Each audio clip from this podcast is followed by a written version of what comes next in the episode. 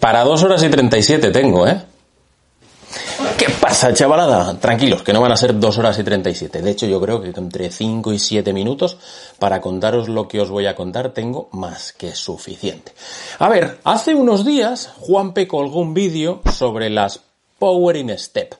Dio su opinión como entrenador del cómo beneficiaban a los deportistas que empezasen a utilizarlas. Vale, pues yo llevo utilizándolas desde diciembre.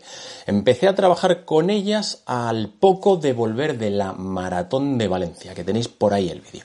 Vale, me he dicho, joder, pues si Juanpa ha pensado, o ha hablado, mejor dicho, del cómo afectan, pues voy a dar mi opinión, ¿no? De dominguero que soy, cómo me han servido o cómo me han dejado de servir. Os voy a dar tres, cuatro, cinco pinceladas de mi percepción del cómo son, por si os vale a vosotros, si os estáis planteando comprar pesas para el empeine. Soy Diego Rodríguez y esto es Planeta Triatlón Cabecera y empezamos.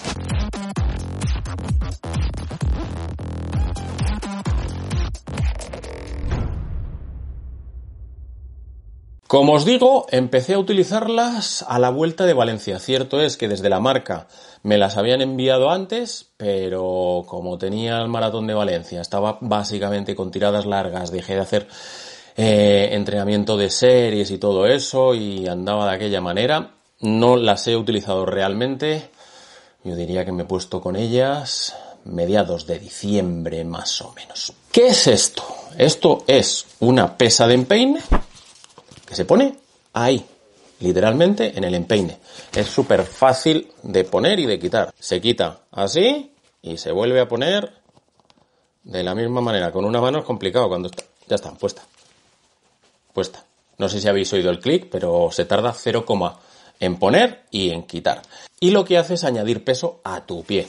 En este caso, estas son las de 100 gramos. En total, que se pone ahí, tú empiezas a correr y ya está. ¿Cómo funciona la pesa? Para que os hagáis la idea, esto no deja de ser como la famosa pala de natación. Ya sabéis que nosotros tenemos la posibilidad de ir a la piscina y entrenar sin aparatos, trabajas y Santas Pascuas. Y si te pones las palas, de mayor o menor medida, ya sabéis que hay tres tamaños de palas, las de técnica, las medias y las grandes que son las de fuerza, pues trabajas de otra manera. Y que al principio cuando te pones una pala es de la madre que lo parió, ¿qué es esto? O sea, el infierno debe ser como nadar 500 metros con palas. Nos ha pasado absolutamente a todos. La pesa funciona igual. Lo que hace es añadirte peso, añadirte dificultad para levantar la pierna, aunque es cierto que no cambia la pisada. O sea, yo no he notado cambios a la hora de mi técnica. Vale, pues independientemente de notar cambios, sí que cuesta más levantar la pierna. Vale, ¿eso en qué redunda? En que luego cuando te quitas la pesa, vas más rápido. Exactamente igual esto, si probáis a hacer un 200 con palas e inmediatamente hacéis un 100 sin palas, vais a ver que cuando entra el brazo es, hostia, aquí no pasa absolutamente nada, pero si esto entró como el cuchillo en la mantequilla. Pues con la pesa exactamente igual. ¿Cuándo se utiliza? Pues pensad, en la natación y pensad en las palas. Igual que de buenas a primeras no se os ocurre hacer un 1500 mm, con palas, el entrenamiento con la pesa, con la power in step, tiene que ser progresivo. Me explico. Según tercera semana de diciembre, cuando empecé yo a hacerlas, a utilizarlas, mejor dicho, empecé con 5 minutos de calentamiento. Terminaban esos 5 minutos de calentamiento, me la quitaba, ya habéis visto qué fácil le he quitado, la quitaba, me la guardaba. Yo voy siempre con el, creo que os lo expliqué en su momento, con el cinto de ArcMac, me es súper cómodo, entonces la guardaba ahí. Os he enseñado, vienen con, vienen con cinto. Que en el cinto puedes coger y la pones, no, esto sería al revés, la metes ahí. Para mí, Personalmente, independientemente del cinto que también te permite meter el móvil, yo iba con el mío de Armac, la metía y Santas Pascuas. Como no ocupan, pues no hay problema. Me la guardaba y seguía haciendo mi entrenamiento. Al día siguiente, o la siguiente sesión, un poquito más, un poquito más, hasta que llegué a un calentamiento, creo, con ellas de unos 10 minutos, trote muy suave, y a partir de ahí empecé a incorporarlas en el trabajo de series. ¿A qué me refiero con el trabajo de series? Que, por ejemplo, si tenía 8 series de 400 metros, puedes intercalar. haces un 400 con ellas. En el siguiente 400, que tienes tu tiempo ahí de recuperación, te las quitas, las guardas y haces el entrenamiento sin las pesas. Vuelves al tercer 400, pesas, sin, con, sin, así hasta que terminas todas las sesiones. Sirve para entrenamientos de series de corta y de larga. Me explico. Entrenamientos cortos, os he puesto el ejemplo de un 200 o un 400, o series de 1500. Tienes cuatro series de 1500 y cuando ya estás habituado a ellas, puedes hacer 1500 con, 1500 sin, 1500 con y 1500 sin. Y no pasa absolutamente nada. Es decir, el beneficio esa mejora en la eficiencia de pisada, que yo creo que es como se podría resumir o la sensación que he tenido yo, la vas a tener exactamente igual. Me vais a preguntar, ¿se puede hacer una tirada de 10 kilómetros con ellas puestas? Pues exactamente igual que con las palas. Si estás lo suficientemente preparado, si tienes la suficiente capacidad de aguante para hacer, me lo invento, un 2000, un 2500 con las palas, yo no lo he hecho en la vida, ¿eh? O sea, yo con palas creo que lo más que he hecho han sido 1500 metros, puede ser perfectamente. Pero bueno, si tienes capacidad para hacer un entrenamiento entero con las palas, podrías, traduciéndolo a tu capacidad en runner. Me diréis, oye, que yo no me he metido en el agua en la puta vida, que no sé de qué me estás hablando. Si ves que cuando te las pones, dices, joder, si esto no, me cambia en absoluto y voy tirando de aquí en cuatro o cinco meses, pues puedes estar capacitado para hacer un 10K perfectamente de entrenamiento con ellas. En competición obviamente no, o sea, no, ni se os pase por la cabeza. Toda la lógica que tienen es entrenar para tener más eficiencia cuando vamos a competición.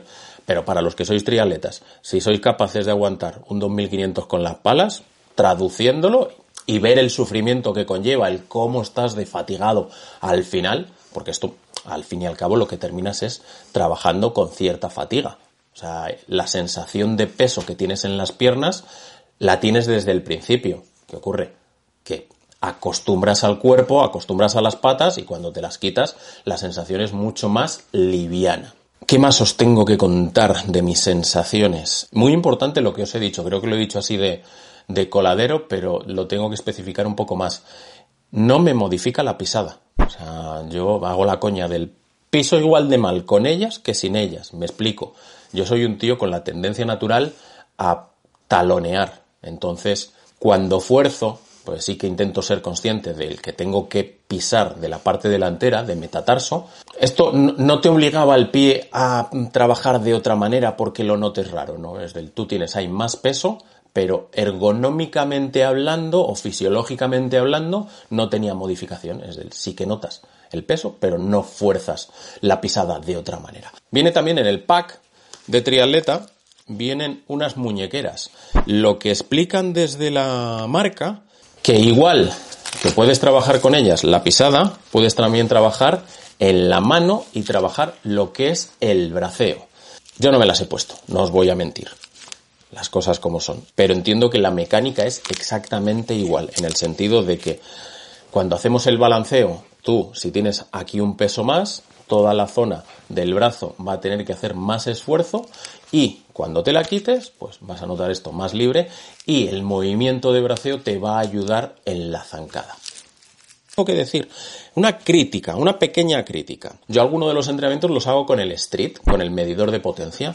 ¿Qué ocurre? Que si pongo el medidor de potencia no hay sitio para todos. Todos aquellos que tengáis medidor de potencia, tenedlo en cuenta, porque como tú tienes puesto aquí esta palanca para poder guardarla, el Street sabéis que también funciona de manera muy similar, con lo cual vas a tener menos sitio de que del que esperabas. Pero bueno, entiendo que también los que usáis medidor de potencia sois los que menos. Todavía no es una cosa que en carrera a pie esté muy normalizada. Pero bueno, que lo sepáis. Yo las veces que, que he salido con el medidor de potencia no he podido utilizarlas tal y como querría. Pero es la única crítica que le puedo hacer, las cosas como son. Para que oigáis el clic. Ahí, ahí, ya está. Epa, no se ha oído el clic, pero ya está guardada.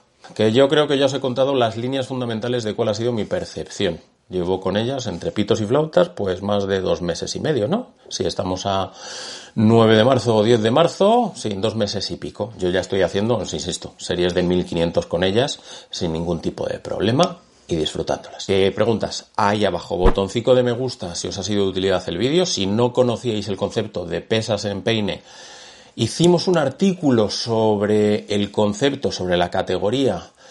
Yo creo que allá por diciembre os ponemos el enlace ahí abajo. Y de todas maneras, preguntas, pues las hacéis ahí abajo. Botoncito de me gusta, suscribíos si no estáis suscritos, campana de marras para que os lleguen las notificaciones y aquí lo dejo. Sed buenos, entrenad y pesas en el empeine. Todo un descubrimiento, las cosas como son. Bye.